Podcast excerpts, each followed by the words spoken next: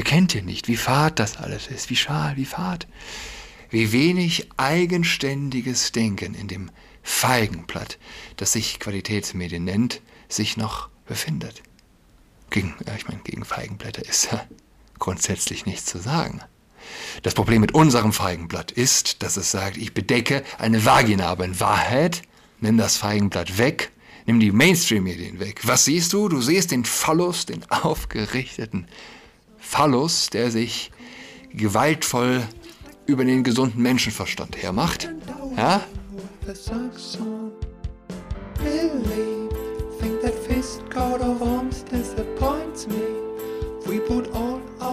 Hallo und herzlich willkommen zu Adrats Podcast. Mein Name ist Julian Adrat. Es sind, es sind traurige Zeiten, es sind verrückte Zeiten. Gleichsam nahezu paradiesische Zustände, in denen wir leben, nicht wahr? Ich meine, kennt ihr jemanden, der hungert? Kennt ihr jemanden, der dauernd Schmerzen hat, dem man nicht helfen kann? Kennt ihr jemanden, weiß ich, dem ein Geschwür im Gesicht sitzt, ein Tumor? Wann habt ihr euch zuletzt Sorgen gemacht, wenn jemand zu euch gesagt hat, ich bin krank? Uns geht's so gut, man wünscht man wünscht fast schon gar nicht mehr wirklich von Herzen gute Besserung. Und doch, die Menschen leiden. Und es ist ja nicht, wie es bei Dostoevsky heißt, ähm, Leiden bedeutet Leben. So ist es ja nicht. Die Leute leiden und leben nicht. Bestes Beispiel der 18-jährige Junge, der Verstorbene. Äh, den ich letzte Folge erwähnt habe. Übrigens, ich bin auf YouTube gesperrt. Ich nehme an, die Sperre wird morgen aufgehoben. Auch auf Twitter. Ich hatte einen Tweet von, ein Bild von Peterson retweetet. Mit einem Wolf, der Lidschatten trägt. Immer mehr Wölfe, auch in Europa. Ich weiß es nicht. Ähm, hat gereicht, äh, um mich zu sperren. Oder um zu sagen, lösch das. Ja. Und dann, wenn du es gelöscht hast, weil Einspruch zu erheben, was ich gemacht habe, nicht, ich habe zwei, drei Tage gewartet, aber kommt ja nichts. Ja. Also gelöscht und dann beginnt, begann, äh, begann ein sieben Tage Strafefrist sozusagen. Ähm, falls sich jemand wundert. Äh, ja, sie leiden und leben nicht. Richtig, und der 18-jährige Junge der, der, dem man äh, versucht hat, aus, aus dem Darm eine Vagina zu basteln. Er wollte leben, aber es hat nur zum Leiden gereicht. Und ich glaube, so geht es vielen. Also, nicht jetzt wirklich wie dem Jungen, aber äh, die wenigsten wollen sich aus ihrem Hintern eine Muschi basteln lassen, ja. Aber sie leiden doch trotzdem. Und klar, ich meine, wir alle leiden. Aber Leiden bedeutet Leben. Es gibt kein, kein Leben ohne Leiden. Und die Frage ist, gibt es Menschen, die, die halt aufgrund einer Lüge leiden und aufgrund einer Lüge leiden, die sie sich als Wahrheit verkaufen? Das liegt in meinem Fall über zehn Jahre mittlerweile zurück und ich weiß, es hat bis heute hat mich kein Leiden tiefer geprägt. Ähm, meine Überzeugungen, sowas in Richtung Liebeskummer. Und wie habe ich mich damals gefragt? Wie, wie kann ich leiden über für einen Menschen, ähm, der sich billig hergibt, unter, unter Wert? Was ist das? Was, was bedeutet dieses Leid, diese Qual? Wie kann ich Höllenqualen durchleben, nur weil ein geliebter Mensch seinen Körper sozusagen billig hergibt? Unter Wert offensichtlich und äh, offensichtlich, ja, das war ihr, es ging um ein äh, junges Mädchen, auch ganz klar. Ja, es gibt zwei Sorten von Menschen. Die, die, die glauben, Leidens- und insbesondere Liebeskummer und alles, was damit zusammenhängt, im Sinne einer ganzheitlichen Wertschätzung des anderen Menschen sei etwas wie eine Erkältung, die halt vorbeigehen muss und die, ja, man leidet, aber muss vorbeigehen und gut ist. Und dann gibt es die Menschen, die, die sich fragen, warum leide ich? Ich kann doch nicht ohne Sinn leiden. Und wer ohne Sinn leidet, der lebt nicht. Der leidet wie ein Tier. Vielleicht wie eine Pflanze. Wer Leiden nicht verstehen will, lebt nicht. Es gibt kein Leben ohne Leiden. Das wird von den wenigsten bestritten. Aber Leiden bedeutet auch seinen Kopf anzustellen. Moralisch Leiden bedeutet zu sehen, dass es Gut und Böse gibt, richtig und falsch und das eben moralisch Leiden, nicht nur eine psychische Erkältung ist, sozusagen, die halt vorbeigeht. Wer mit Verstand leidet, leidet äh, überhaupt an der Erkenntnis, dass das, dass das Leid vorbeigehen will. Er, er will ja eigentlich gar nicht. Ja? Wie, wie, kann, wie kann ich ertragen, dass um einer geliebten, das Leid um eine, um, wie sagt man, um einer geliebten Person willen äh, vorbei, auch, auch das vorbeigehen kann? Vielleicht einfacher gesagt, jemand stirbt und unerträglich die Qual einzusehen, dass man selbst dieses Leid einmal vielleicht überwunden haben wird. Sag mal, die, die geliebte Frau, der geliebte Mann stirbt. Und man erträgt, man erträgt gar nicht, man will es nicht ertragen, den Gedanken, dass auch dieses Leid einmal enden wird. So ein bisschen wie, kann ja nicht wahr sein, wäre ja quasi eine Gering, Geringschätzung der Person. Und das quält, gerade das quält erneut. Aber nichtsdestotrotz, ähm, nein, zumindest materialistisch gesehen, wir leben in paradiesischen Zeiten und die Menschen leiden. Die Menschen leiden trotzdem. Sie sind einsam, sie sind depressiv, sie sind verzweifelt. Und, und das ist der Punkt, den ich machen will, das Ganze eben ohne zu leben. Bestes Beispiel ist äh, vielleicht die Kinderarmut. Also nicht nicht, dass Kinder wenig Geld hätten oder Familien wenig Geld hätten mit Kindern, sondern dass Menschen wenig oder keine Kinder haben. Viele Menschen. Und ich glaube, es ist kein großer Umweg. Von diesem spirituellen Ödland, von diesem Leiden ohne zu leben, hin zu äh, einer Gesellschaft die Gleichung zu schlagen, die so etwas wie ein Selbstbestimmungsgesetz erlässt, zulässt, vielleicht als Gesellschaft muss man sagen. Die Regierung erlässt es, und sind wir ehrlich, gehen denn die Hunderttausende auf die Straße dagegen? Leiden ohne Leben. Das Selbstbestimmungsgesetz ist in Gesetzestext gegossenes Leiden ohne Leben ein perverser Wunschtraum säkularer Extremisten.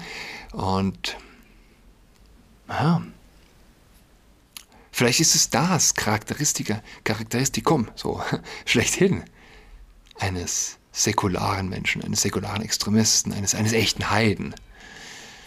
Ja, ja, dieser Wunschtraum. Der Wunschtraum des Leidens ohne zu leben. Ich meine, muss ja kein schlimmes Leiden sein. Halt gerade so äh, latent unangenehm. Der Teufel brät sie in seiner Pfanne, aber hat sie nur schwach heiß gestellt. Ein schwaches Leiden, das sie, das vom Denken grundsätzlich abhält. Und gerade so viel, dass man sich einreden kann, man, man würde gar nicht leiden. Gibt, glaube ich, eine Menge Menschen, die, die in diesem Hamsterrad der fehlenden Selbstreflexion gefangen sind. Die glauben, sie würden leben. In dieses Paradies, in Anführungszeichen, tritt das Selbstbestimmungsgesetz,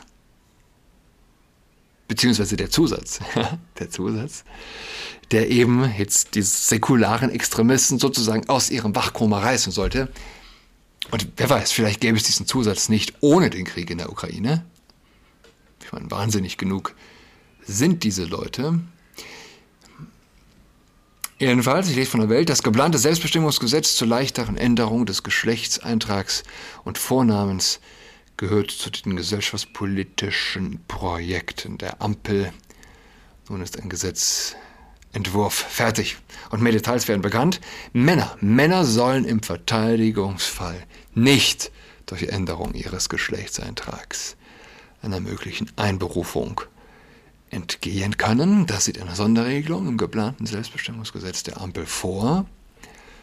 Bundesjustiz und Familienministerium haben für das Vorhaben einen fertigen Entwurf in die regierungsinterne Abstimmung gegeben. Es liegt der deutschen Presseagentur vor. Enthalten sind darin auch weitere Sonderregelungen und Klarstellungen, etwa in Bezug mit Bezug auf Sport, Wettkämpfe, Umkleideräume und den Strafvollzug oder, oder Quotenregelungen in Unternehmen. Ah. Also lange Rede, kurzer Sinn. Männer sollen im Verteidigungsfall nicht durch die Änderung ihres Geschlechtseintrags einer möglichen Einberufung entgehen können. Und die Frage stellt sich natürlich, gibt es womöglich doch Unterschiede bei den zwei Geschlechtern? Zum Sterben sind Männer gerade gut genug. Der Querbeauftragte der Bundesregierung, Sven Lehmann, Grüne, sagte der DPA, man sei einen entscheidenden Schritt weiter. Damit ergreift erstmals eine Bundesregierung aktiv die Initiative, das diskriminierende transsexuellen Gesetz nach über 40 Jahren zu ersetzen. Nach dem Kabinett muss das Gesetz auch noch durch den Bundestag und Bundesrat. Wann es in Kraft treten kann, ist aber noch unklar. Die Ampelparteien hatten das Vorhaben in ihrem Koalitionsvertrag vereinbart. Jeder Mensch in Deutschland soll den Plänen zukünftig zufolge äh, sein Geschlecht und seine Vornamen selbst festlegen und in einem einfachen Verfahren beim Standesamt ändern können. Das Gesetz richtet sich laut Familien- und Justizministerium an transgeschlechtliche, intergeschlechtliche und nicht-binäre Menschen. Oh. Das heißt, ja, ein Mann kann zur Frau werden, außer es ist Krieg. Dann muss der Mann ein Mann bleiben. Es ist ein hanebüchener Unsinn. Aber ich lese mal weiter. Geäußerte Befürchtungen, dass sich nun in böser, böser Absicht Männer zu Frauen erklären und in Frauenumkleiden eindringen könnten oder Strafgefangene durch Änderung ihres Eintrags versuchen, in Frauengefängnisse zu gelangen, tritt der Gesetzentwurf mit Klarstellung entgegen. Durch das Gesetz entstehe kein Anspruch auf Zugang zu geschützten Räumen. Das private Hausrecht bleibe unberührt, Besitzer etwa von Frauen, Fitnessstudios oder Saunen entscheiden damit im Rahmen der geltenden Gesetze weiterhin selbst über den Zugang. Bei Haftanstalten müsse sich die Unterbringung von Strafgefangenen nicht allein, ja, nicht allein am Geschlechtseintrag orientieren, heißt es. Persönlichkeitsrechte und Sicherheitsinteressen anderer Strafgefangener könnten der Verlegung in ein Frauengefängnis entgegenstehen. Na gut, wenn man so eine Lücke aufmacht, was ist denn zum Beispiel mit einem Kinderschänder? Wenn man sagt, der hat kein leichtes Leben oder der ist gefährdet, wenn wir also von Persönlichkeitsrechten und Sicherheitsinteressen sprechen, kann der nicht sagen, ich muss meiner persönlich meiner Persönlichkeitsrechte zufolge und sich meiner eigenen, meiner eigenen Sicherheit zuliebe lieber in einem Frauengefängnis untergebracht werden. Weiß nicht, grotesker, grotesker Gedanke, der mir kam, aber die Realität letztlich ähm, streckt unser aller Fantasie doch die Zunge heraus. Nicht wahr? Und ich finde es gewissermaßen interessant, angesichts der stetig zunehmenden Macht des Staates. Hier beißt sich also nicht nur der Transgenderismus selbst in den Schwanz, was letztlich so sein muss, dass er das tut, in den äh, erträumten Schwanz vielleicht auch in manchen Fällen, aber äh, ich, ich glaube, dass der, Gesetzes, der Gesetzgeber in eine nie dagewesene Zwickmühle. Man kennt die Fälle aus den USA, dass ein Bäcker rechtliche Probleme bekommt, wenn er sich weigert, zum Beispiel für ein Homopaar eine Hochzeitstorte zu backen. Jetzt also sagt unser Gesetzgeber, ein Mann kann sich auf dem Standesamt als Frau eintragen lassen, einfach per Sprechakt. Aber wenn diese Person, die der Gesetzgeber also als Frau anerkennt, in einer Frauensauna möchte, dann kann der Hausherr sagen, du kommst da nicht rein. Mit welcher juristischen, logischen Begründung eigentlich? Hm? Und man muss verstehen, dass wir endgültig, wenn es denn so kommt, in Gesetz gegossenen Transgenderismus-Kult haben werden. Und das ist letztlich die völlige Entfremdung von der Wirklichkeit. Sollen Sie, sollen Sie doch Kuchen essen, wenn Sie kein Brot haben. Wenn er sagt, er ist eine Frau, dann ist er eine Frau, aber nicht, wenn Krieg herrscht. Dann ist er wieder Mann. Das heißt, man könnte bei all den Geschichten, dass man rechtliche Probleme bekommt, wenn man einen Mann als biologischen Mann bezeichnet, der aber also als Frau eingetragen ist, den Zusatz grundsätzlich dazu schreiben, dazu sagen, Herr so und so, der Sie wären, wenn Krieg wäre. Haben Sie sich mal nicht so, oder? Weiß ich nicht. Ja? Grotesk. Absolut grotesk. Hier, Julian Reichelt musste doch irgendwie viel Geld zahlen. Gut, ist noch im Laufen. Dass eine Janka heißt sie, glaube ich. Jana oder Janka, Kluge, ja, was in die Richtung. Äh, dürfe sie nicht als Mann bezeichnen. Na, okay. Was darf er sie also als Mann, wenn der sie wären im Kriegsfall bezeichnen? Grotesk. Und gibt es, das ist ja eigentlich eine wichtige Frage, gibt es Mainstream-Medien, die darüber intellektuell ehrlich berichten, die fragen, seid ihr des Wahnsinns? Wo ist euer gesunder Menschenverstand? Ihr werft jedem, jedem Pups, werft ihr Demokratieverachtung vor. Aber was, wenn das Parlament den gesunden Menschenverstand äh, verachtet? Ist das, ist das demokratieförderlich? Erkennt ihr nicht, wie fad das alles ist, wie schal, wie fad? wie wenig eigenständiges Denken in dem Feigenblatt, das sich Qualitätsmedien nennt, sich noch befindet. Gegen, ich meine, gegen Feigenblätter ist ja grundsätzlich nichts zu sagen. Das Problem mit unserem Feigenblatt ist, dass es sagt, ich bedecke eine Vagina, aber in Wahrheit nimm das Feigenblatt weg, nimm die Mainstream-Medien weg. Was siehst du? Du siehst den Phallus, den aufgerichteten Phallus, der sich gewaltvoll über den gesunden Menschenverstand hermacht. Ja? Ein Penis, weißt du jetzt, ist nur dann ein männliches Geschlechtsorgan, wenn Bomben fallen. Grotesk. Das ist krank. Absolut krank. Aber das ist eine Welt, das ist die Welt, in der man landet ohne Bibel. Ja? Und wir dachten, wir seien am Ende der Geschichte angelangt. Oh, wir, beg wir beginnen gerade neu. Oh, Leiden. Leiden soll man dürfen, niemand kann sich äh, dem Leiden verschließen. Aber wichtig, man soll dazu auch leben. Nicht nur, nicht nur leben und leiden, nicht nur dann, wenn Bomben fallen. Und leben kann man nur, wenn man den Kopf einschaltet und ehrlich zu sich selbst ist. Habt eine schöne Woche. Wir hören voneinander. Bis dahin. Tschüss. She's got COVID-19, she's tucked in all alone. She is tucked in toweling with her socks on. She's got COVID-19, she's tucked in all alone. She is tucked in toweling with her socks on.